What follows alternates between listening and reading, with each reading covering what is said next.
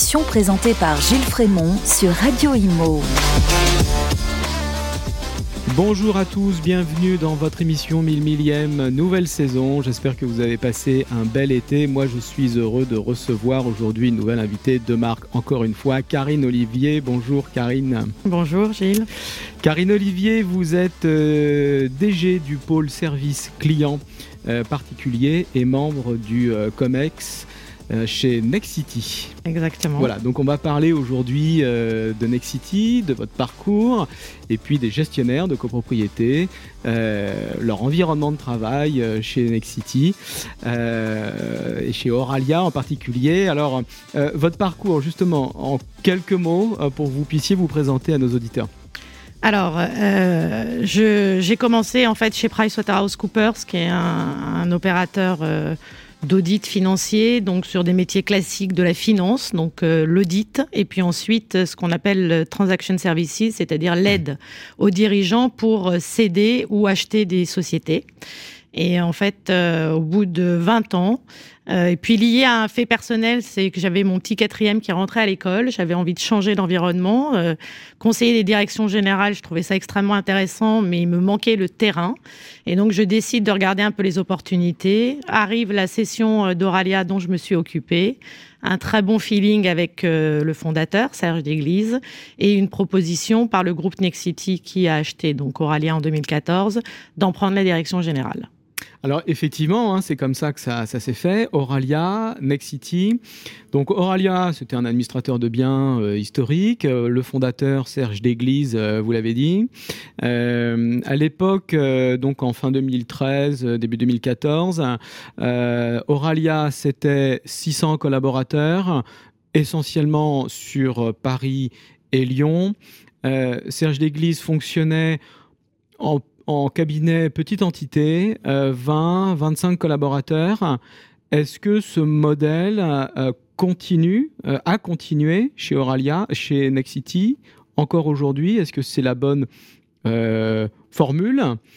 Et puis, vous avez gardé l'enseigne Oralia encore aujourd'hui, 2023. On voit pas Nexity apparaître sur les devantures. Pourquoi? Ces deux questions. Alors d'abord Oralia. Alors Oralia, c'est une structure, j'appelle ça une petite pépite. Hein, euh, donc euh, c'est vraiment euh, de l'administration de biens ou comme on appelle dans, dans, notre chère ville lyonnaise de la régie de proximité. quand je suis arrivée, en effet, il y avait 25 agences. Aujourd'hui, il y en a 40. On a fait beaucoup de croissance externe, une localisation très spécifique principalement euh, Paris cœur de ville et Lyon, mais également une présence dans quelques villes de province liées à des opportunités de croissance externe qui sont euh, Bordeaux, Marseille, Dijon et Grenoble. Oralia, c'est une marque qui, au sein de Nexity, euh, est une marque euh, autre. Hein, c'est une marque verte dans un groupe qui a une marque rouge et qu'on a décidé, euh, d'un commun accord avec la direction générale du groupe, de conserver parce que on a segmenté notre offre. C'est-à-dire que l'offre Nexity, qui fait exactement les mêmes métiers qu'Oralia, c'est une offre qu'on a classée grand public. Ça veut dire du volume, de la sécurité recherchée par nos clients, d'accord, les mêmes produits aux mêmes endroits, quel que soit le le maillage territorial.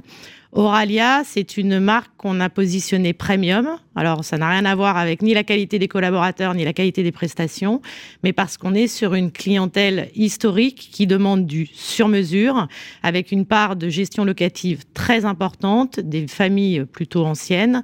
Et donc, en fait, on est sur euh, une approche euh, très travaillée, facturée plus cher. Donc on est sur un positionnement différent. Donc en fait, l'existence des deux marques côte à côte a du sens au sein du groupe. Il y a des agences Nexity, des agences Oralia, mais vous continuez d'ouvrir de nouvelles agences Oralia. Exactement. Donc, on continue à faire la croissance externe, à peu près deux à trois cabinets par an. C'est le rythme qu'on se donne.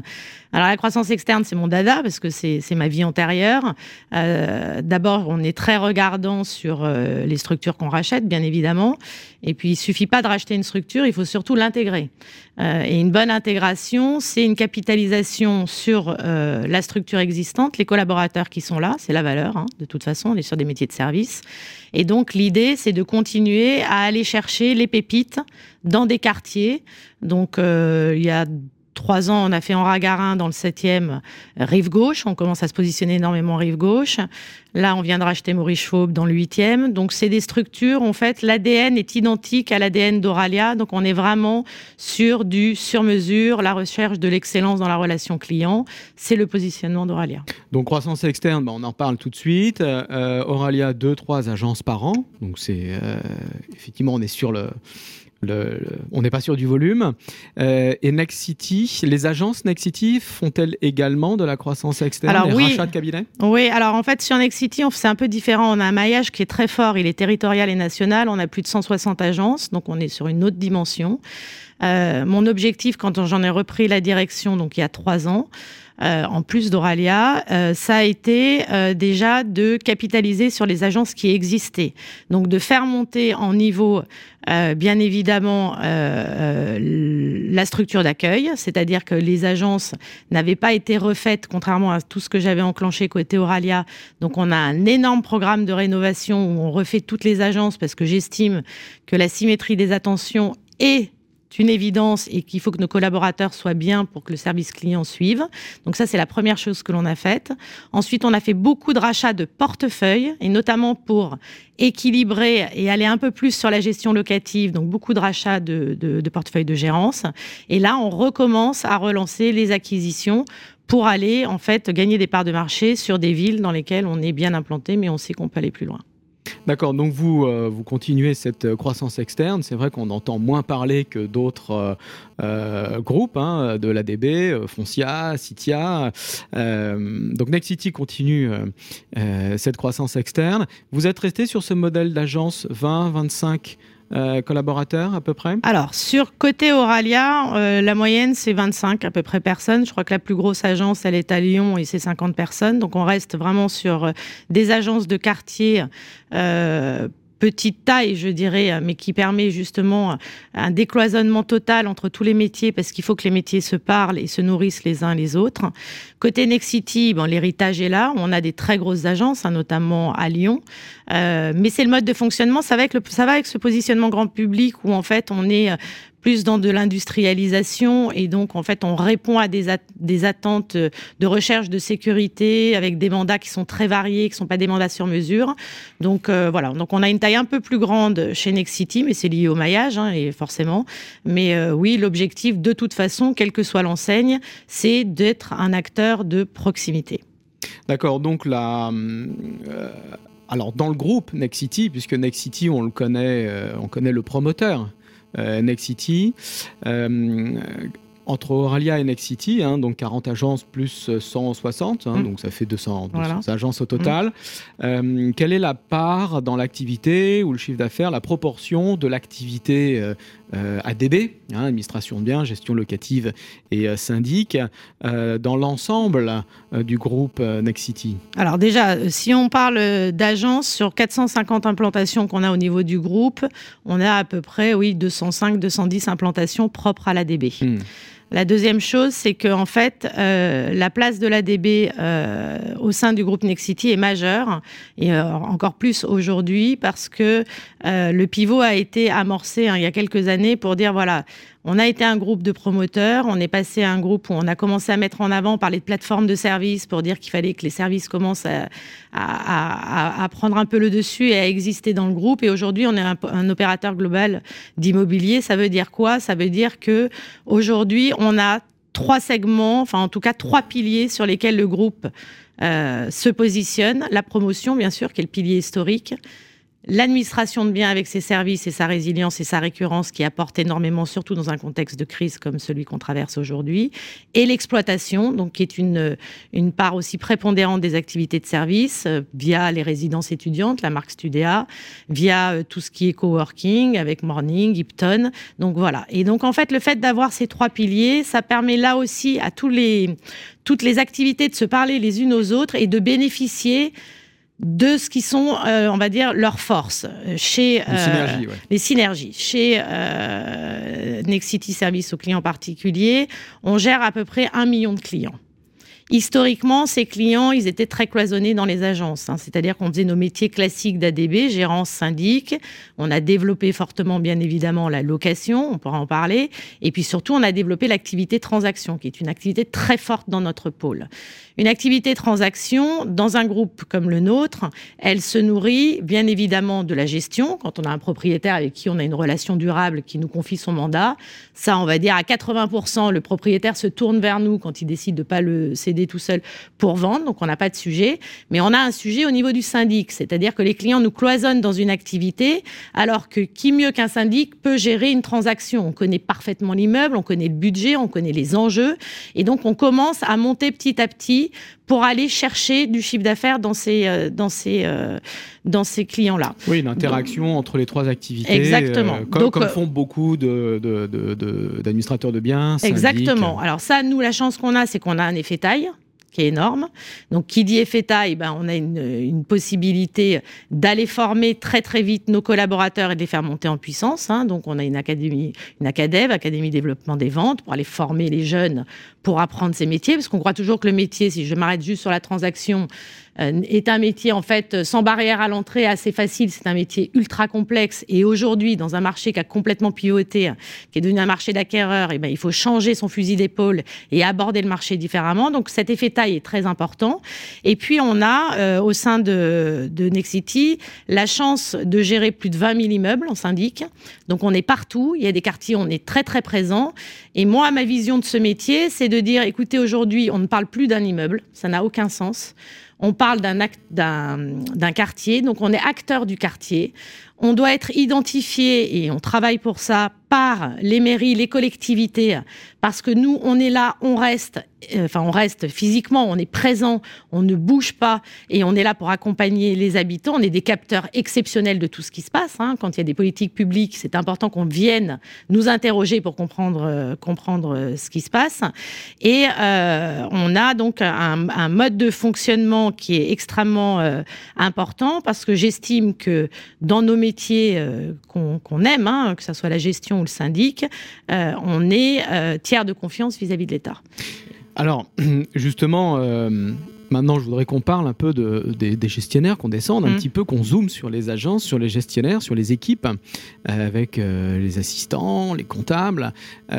vous avez, Nexity a depuis quelques années le label Great Place to Work. Mm. Donc, c'est un label de qualité de vie au travail. Mm. Euh, est-ce que vous pouvez nous expliquer en quelques mots quels sont les, critères d'attribution de ce label, euh, comment vous avez obtenu ce label et surtout, euh, de façon pratique, concrètement, comment ça s'applique ce label aux gestionnaires de copropriété? Oui. Alors, plusieurs questions. La première, Great Place to Work, c'est un label qui est extrêmement important parce que d'abord, c'est un label qui est très prisé. Euh, on donne la parole aux collaborateurs. C'est plus de 60 questions qui sont posées, donc il faut du temps, d'accord, pour y répondre. Euh, l'objectif, en fait, c'est de comprendre euh, quelle est la perception du collaborateur du groupe dans lequel il est. Euh, Place to Work, la première fois chez Nexity, ça a été fait en 2020. Je vous rappelle juste qu'en 2020, c'était quand même juste après le Covid, le décès du directeur général de Nexity. Euh, donc un environnement euh, complexe où ça a tangué, les, y a eu, les, collaborateurs ont été très affectés et c'était un peu un pari en train de se dire tiens dans un point un peu creux de la vague, comment se sentent euh, nos gestionnaires et comment se sentent nos collaborateurs dans la globalité. Euh, on a obtenu le label, donc il faut un taux de participation euh, de plus de 65%. Donc on est quand même un groupe de 8500 personnes, donc ça veut dire que c'est quand même assez représentatif.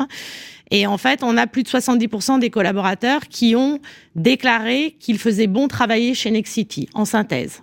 Alors après, bien évidemment, on a relancé ce Great Place to Work deux ans après, avec une année 21 un peu particulière, qui était l'année de la reprise, et une année 22 où on commençait à avoir des tensions sur les marchés. Hein. Je vous rappelle qu'on commençait à avoir déjà des tensions sur la transaction, un début de, questionnement sur la location, bref. Et là aussi, hop, de nouveau, on a ce label. Donc c'est très important pour le management de savoir qu'on a embarqué nos équipes et qu'elles sont avec nous. Dans la réalité des faits, il y a des choses qui sont très bonnes et qui ressortent, et puis il y a des axes d'amélioration. dans, euh, pour euh, la population, on va dire, des métiers de syndic, il y avait trois, entre guillemets, j'appellerais ça, remarques ou revendications assez euh, marquées sur lesquelles on a travaillé. C'était la posture managériale, d'accord? Aider les gestionnaires qui deviennent responsables euh, d'équipe euh, d'avoir la bonne posture managériale, donc passer d'expert à manager, d'accord? Donc insister un peu plus sur l'accompagnement, les soft skills, enfin tout ce qui est important. La deuxième chose, c'était la reconnaissance. Et quand on parlait de reconnaissance, c'était pas que financière. La reconnaissance, financièrement, euh, le marché, on le connaît. Euh, il y a quand même beaucoup de sauts de puce de gestionnaires entre groupes. Euh, le marché, il, dicte le, niveau de salaire. Donc en fait, c'était pas tellement sur le financier, mais c'était plutôt la reconnaissance sur ben, le la difficulté de faire ce métier, qui est un magnifique métier, hein, très complet, euh, et d'être capable de donner tous les outils pour donner un peu de respiration. Euh, dans un emploi du temps qui ne s'arrête jamais, alors qui s'accentue avec des pics d'avril à, juin liés aux assemblées générales, mais et avec en fait un nombre d'obligations croissant. Euh, et on pourra peut-être s'arrêter deux secondes sur les enjeux de rénovation énergétique hein, qui pèsent sur, sur leurs épaules. Et puis, euh, le, dernier euh, sujet, c'était le collectif. C'est-à-dire que oui, on raisonne toujours en trinôme, euh, on en a parlé. donc il y a un gestionnaire, une assistante et un comptable. Euh, je dis toujours, euh, ces trois postes ont le même niveau euh, de responsabilité et de qualité à nos yeux. D'accord? Le gestionnaire n'est pas mieux qu'un assistant, qui n'est pas mieux qu'un comptable. Donc, si le collectif déjà dans le trinôme ne fonctionne pas, le portefeuille ne. C'est une équipe. Voilà, mmh. c'est une vraie équipe. Et également le collectif au sein des agences, c'est-à-dire que les activités ont souvent été très cloisonnées. Il y avait d'un côté le syndic, de l'autre côté la gestion locative et puis bien à part euh, la transaction. Et là, l'idée, c'était de dire, il faut qu'on travaille encore plus ce collectif parce que euh, on a besoin euh, d'apprendre les uns les autres, de connaître nos clients et de toute façon, on est tous en train de faire un pivot mmh. vers une posture qui me semble essentielle aujourd'hui, qui est le conseil. Alors justement, donc qualité de vie au travail pour les gestionnaires, ils fonctionnent en trinôme globalement, bon, on connaît aussi les indicateurs. Euh, un trinôme ou un gestionnaire avec son binôme va gérer à peu près combien de lots, combien d'immeubles? En grosse, fourchette. Hein. Ouais, en fourchette, on est entre 45 et 50 immeubles et on est entre 1200 et 1400, 1450 lots. Voilà, donc euh, c'est la moyenne. Les ratios, euh, assez classiques. Les ratios assez classiques. Je reviens rapidement sur les comptables. Vous aviez expérimenté euh, une délocalisation, je ne sais pas si en, tout cas une, une, centralisation des comptables dans des centres d'experts comptables ou d'expertise comptable. Donc les comptables étaient sortis des agences. cette expérimentation vous l'avez arrêté Alors non seulement on l'a arrêté, euh, ça n'a pas marché? Ça n'a absolument pas marché. Euh, ça manquait de bon sens. Euh, c'est une expérimentation qui a été faite que sur Paris, hein, Île-de-France. on ne peut pas couper les comptables de la vie de l'agence. Euh, un comptable, c'est pas quelqu'un qui va faire que du technique derrière son ordinateur. Le comptable aujourd'hui, c'est lui qui va recevoir euh, le conseil syndical quand il y a les arrêtés de compte et c'est lui qui va pouvoir échanger euh, sur la tenue du budget de l'immeuble aux côtés du gestionnaire. Donc en fait, c'est c'est pas du bac le comptable, c'est hmm. aussi du front. C'est de l'opérationnel. Et c'est de l'opérationnel. Hmm. Et donc vu que on est très attaché à cette proximité, quand un client vient ou quand on discute avec un client, en fait, on associe toujours le comptable à hmm. nos échanges. Euh, et, donc là, on avait créé une rupture alors qui n'était ni comprise par les comptables, ni compris, voilà, ni comprise par les clients, hmm. voilà. Et en fait, euh, ben, on apprend une expérimentation qui a duré quoi, six mois, un an Qui a euh duré, non, qui a duré quelques années. Et, j'avoue que, ben voilà, on apprend de ses erreurs. sur le papier, ça marchait certainement. Euh, dans les faits, euh, c'était contre-productif. Donc on est d'accord, des équipes resserrées, oui. métiers de proximité, oui. syndic euh, de, de quartier. C'est pas parce qu'on est un groupe qu'on fonctionne pas en petite entité dans la rue, hein, au milieu de ces immeubles. vous avez également des services support, notamment des gestionnaires techniques là, avec les enjeux de la rénovation. je vous cache pas qu'en tant que gestionnaire, je suis pas sûr de pouvoir assurer 50 PPPT moi-même. J'aurais besoin d'une aide.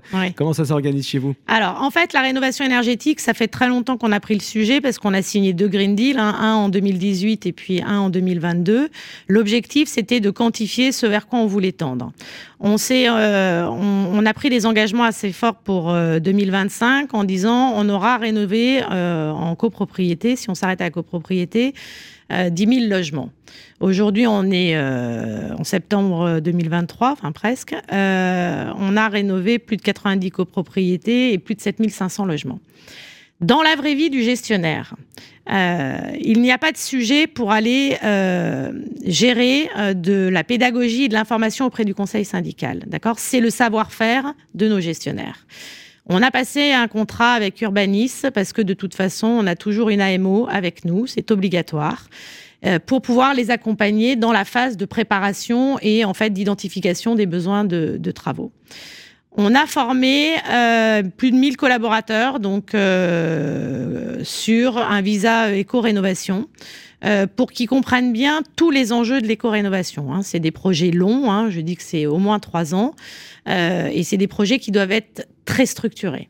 là où on s'est rendu compte qu'il manquait, on avait créé des coachs rénovation énergétique, donc des gens qui étaient formés pendant cinq mois euh, sur mesure en interne hmm. et à qui on avait demandé un peu un débordement de périmètre. Donc vous qui êtes gestionnaire, ça va vous faire sourire pour pouvoir répondre et accompagner quand il y avait des nœuds dans la relation ou dans l'exécution. Voilà. Aujourd'hui, on en revient un peu parce que en fait, euh, d'abord. Euh, je crois qu'on a une sacrée avance sur la rénovation énergétique. Donc, en fait, on signe beaucoup, beaucoup euh, de projets. Et donc, en fait, il faut qu'on laisse aux gestionnaires cette valeur ajoutée de la relation et de la gestion de projet, mais il faut qu'en bac, on les aide beaucoup plus. Et donc là, on a créé ces fameux coachs de rénovation énergétique, mais qui sont des postes à 100%, c'est-à-dire que c'est des gestionnaires qui étaient gestionnaires copro, qui mhm. aiment leur métier, qui ont une fibre pour cet euh, enjeu environnemental et qui ont envie euh, de passer 100% de leur temps dans la transmission, l'accompagnement, la présence terrain. Donc ça, c'est très apprécié par les équipes. Et la deuxième chose, c'est qu'on a créé aussi en centrale des comptes amendants spécifiques euh, sur la rénovation énergétique pour aider au traitement, notamment de la sujet des prêts collectifs, hein, tout ce financement qui est extrêmement, ma prime rénov et tout ça. Et donc voilà, nous on a dit, vous avez compris le sujet, on est en avance, on a une perspective, un boulevard incroyable devant nous. On s'est engagé vis-à-vis de l'État pour être le relais majeur sur ces rénovations de copropriété. Je dis pas que c'est facile, mais je dis qu'en tout, tout cas, on a une sacrée méthodologie. Aujourd'hui, il manquait, euh, il y a un petit trou dans la raquette, c'est-à-dire qu'au bout d'un moment, quand vous avez 4-5 sur un euh, chantier, sur un portefeuille de 45 immeubles, ben en fait, vous avez mécaniquement pas le temps de tout faire. Et donc là, on a créé en support une aide pour ne pas se, on ne vient pas se substituer au gestionnaire, jamais. Hmm. Mais en tout cas, on vient, c'est un service support. C'est un service support transversal. Voilà, exactement. Euh, alors effectivement, quand on est un groupe, c'est plus facile de créer ce genre de poste. Bah, c'est l'effet taille, ça. Quand hein, on est l'avantage. Un, petit cabinet. dernière question. Alors justement, le gestionnaire, vous l'avez dit, il transmet. Hein, hmm. euh, il est dans la pédagogie et ça c'est clair. On sait faire hmm. euh, avec le sourire. le sourire toujours plus facile en assemblée générale le matin ou en journée.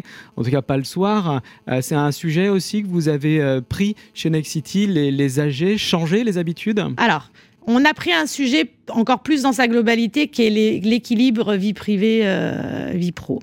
Euh, déjà, on a signé une charte à la sortie du Covid sur le télétravail avec deux jours de télétravail proposés aux collaborateurs. C'est pas un droit, hein, c'est une option qui doit être choisie par le collaborateur et le manager. D'accord, c'est un partenariat. Ça fonctionne tant mieux, ça fonctionne pas, on arrête à la demande de chacun. Euh, la deuxième chose, c'est qu'en effet, le sujet de l'assemblée générale en soirée est un vrai sujet. Moi, je dis toujours, d'abord, je viens pas du métier d'administration de bien, donc j'ai une ouverture euh, d'esprit qui est assez large sur le sujet. Je dis toujours quand vous devez prendre un rendez-vous chez l'ORL, euh, si vous fixe dans six mois à 15 h un mardi après-midi, vous jamais vous allez titiller. Ce vous sera prenez dans six mois un mardi. Exactement. Donc en fait, là aussi, c'est de la pédagogie. Donc en fait, on explique et on incite nos collaborateurs à avancer leur assemblée générale, d'accord, dans l'après-midi, le matin ou voire au moins à 17 h pour mmh, avoir une vie de famille. Hein, l'équilibre est important. Mmh. Donc, à travailler cette pédagogie et nous, vis-à-vis des clients, vis-à-vis de notre communication, on insiste énormément auprès de nos clients en disant il y a une chose que vous ne supportez pas, c'est le turnover et le changement de gestionnaire. Pour que votre gestionnaire y reste, il y a deux choses essentielles. La première, c'est le respect de sa vie privée. Donc, vous pouvez accepter Et surtout que souvent ceux qui sont des opposants, c'est des gens qui travaillent plus, donc c'est compliqué quand même. Donc de dire voilà, vous pouvez faire un pas en avant et vous savez que ça va aider votre gestionnaire et c'est une relation gagnante-gagnante. Et la deuxième chose, c'est le respect. On a fait autre chose pour cet équilibre, c'est que moi aujourd'hui et tous les collaborateurs le savent, s'il y a de l'irrespect d'un membre du conseil syndical, d'un copropriétaire, d'un président, tout ce que vous voulez, vis-à-vis de nos équipes, d'accord On peut faire des erreurs, mais on garde un langage correct et on s'exprime correctement. Euh, il y a de l'agressivité, euh, il y a des insultes. On démissionne. Hmm. Et quels que soient les honoraires qui sont liés, je ne dis c'est pas un sujet. J'ai dit moi, je ne veux pas que vous veniez travailler avec la boule au ventre. Donc quand il y a un sujet, on se met autour de la table. Moi, j'ai fait des courriers personnels, hmm. j'ai déposé des plaintes, hmm. des mains courantes. Donc en fait, et ça, je pense que c'est extrêmement important pour nos collaborateurs de savoir que le management c'est primordial. suit hmm et surtout s'engage à leur côté, d'accord? Parce qu'on voit de protège. tout et, les, protège énormément. Et les protège. Écoutez, je crois que c'est parfait. Euh, je, alors je comprends pourquoi vous avez le Great Place to Work. Et là, on l'a bien vu concrètement en copropriété. C'est clair, les assemblées générales, la protection, l'agressivité ambiante. Les gestionnaires savent faire tout ça, mais ils ont quand même besoin d'un équilibre tout au long de l'année. Euh, je vous remercie beaucoup, euh, Karine Olivier. C'était euh, passionnant. On arrive au terme de cette émission. Je rappelle que vous êtes DG du pôle service client en particulier et membre du COMEX Next City. Je vous remercie beaucoup, Karine. Merci à vous. Mille millièmes, une émission à réécouter et télécharger sur le site et l'appli radio.imo et sur toutes les plateformes de streaming.